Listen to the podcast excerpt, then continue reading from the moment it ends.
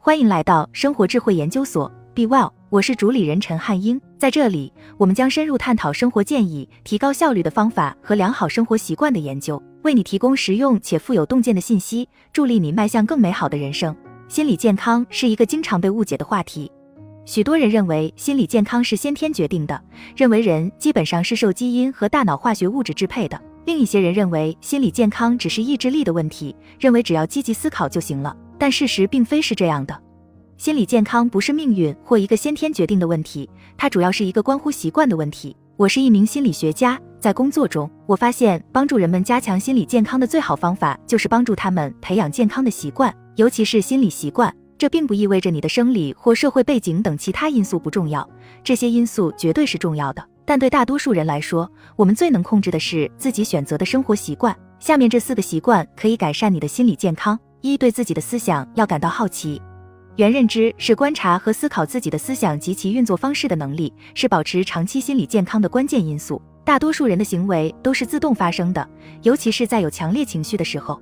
你感到很生气，马上就怒火中烧。你说了些讽刺的话，摔门而出，在脑海中反复思考别人的糟糕行径。你感到很焦虑，于是马上想用一些无意义的活动来分散自己的注意力，或者打电话给朋友寻求安慰。你感到很悲伤，所以就想到了喝酒，想用酒精或食物来麻痹内心的疼痛。冲动不仅会导致错误的决定，还会阻止我们对自己有新的了解。举个例子，如果你一生气就想讽刺或者挖苦别人，那么你对愤怒是什么及其含义的认识就非常有限了。愤怒只是一种不好的感觉，会导致你说一些残忍的话。另一方面，如果你养成了观察自己的想法和感受的习惯，尤其是那些让你不舒服的想法和感受，那么你慢慢的就会开始对这些情绪和思想感到好奇。当你学会对自己的思想感到好奇时，自我意识的觉醒和成长就离你不远了。例如，如果你肯花一分钟认真审视一下你的愤怒，你可能会意识到，在愤怒的背后是一种恐惧。你害怕人们不再爱真实的你，你害怕会孤独，甚至害怕愤怒本身。这意味着愤怒以及由此产生的所有行为，只是分散了人们对真正问题的注意力。真正的问题就是你的恐惧和不安全感。但这种自我认知，只有在你不断停下来，从好奇心的角度观察自己的心灵时，才有可能发生。下次当你感到强烈的情绪时，按下暂停键，然后问问自己：我现在脑子里在想什么？在刺激与反应之间存在着一个空间，这个空间就是选择存在的地方。如何回应刺激是我们的自由。维克托。二，对自己的苦难要有同情心。心理健康的一个明显表现是，当处境艰难时，你对自己有同情心，你会以温和、理性的方式对待自己的错误和痛苦，而不是诉诸极端。根据我作为一名心理学家的经验，我的每一位客户都有一个共同点，那就是他们缺乏自我同情的习惯。自我同情意味着在痛苦的时候，你会像对待好朋友一样对待自己，以一种移情、平衡、非评判的方式对待自己。讽刺的是，虽然我们大多数人都很擅长同情他人，但却很不擅长同情自己。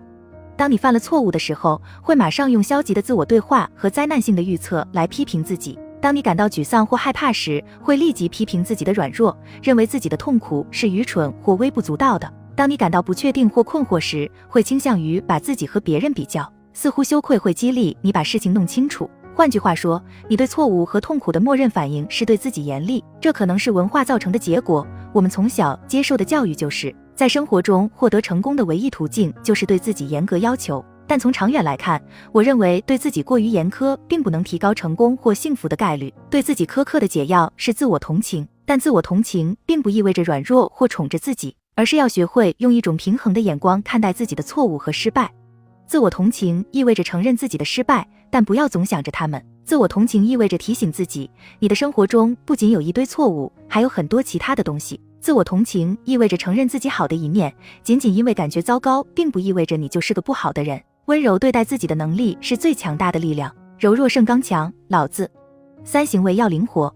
精神健康不佳的一个标志是行为死板，而如果一个人思维和处事灵活的话，则是更健康的情感生活的关键。有句老话说，极端愚蠢的定义就是一遍又一遍的做同一件事，却期待每次都有不同的结果。虽然我们在生活中不至于如此愚蠢，但在情感上却很容易做类似的事情。每次我们都在尝试做同样的事情来让自己感觉更好，但结果只会感觉更糟。例如，当你感到沮丧时，很容易把自己孤立起来，脱离世界；当你感到内疚或羞愧时，很容易在沉思和自我批评的循环中一遍又一遍地重复过去的错误。当你感到焦虑或害怕时，很容易迷失自己，而不去面对你的恐惧。换句话说，我们都倾向于习惯性的对压力和痛苦情绪做出反应。我们一旦开始感觉不好，默认的行为就开始了，通常没有多少主动的意识。但问题是，你不能在做同样的事情的同时期待新的结果。如果每次你一感到焦虑就开始担忧，然后发现担忧只会让你更加焦虑，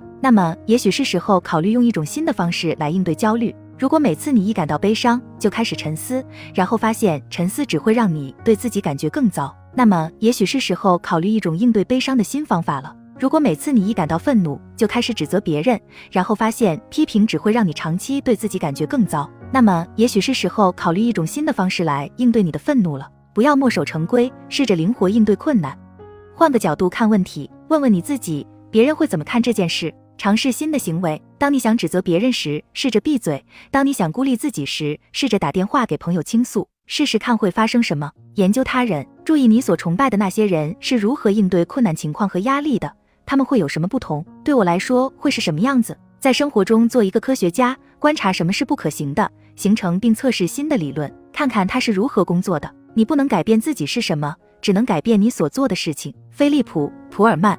四要坚定自己的价值观。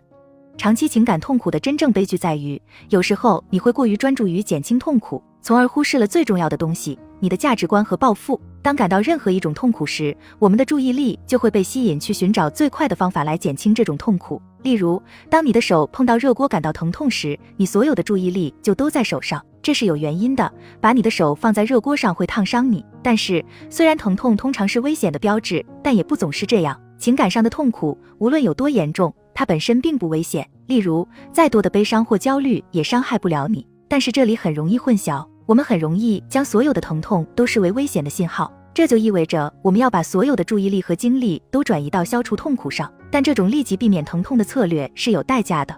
当你把所有的时间都花在逃避你不想要的东西上时，也就没有多少时间去奔向你想要的东西了。如果你患有慢性心理健康问题，或经常与情绪做斗争，就可能会意识到你的生活模式越来越狭隘。虽然这种试图摆脱痛苦的策略在直觉层面上是有道理的，但从长远来看几乎是行不通的。事实上，它通常会让事情变得更糟。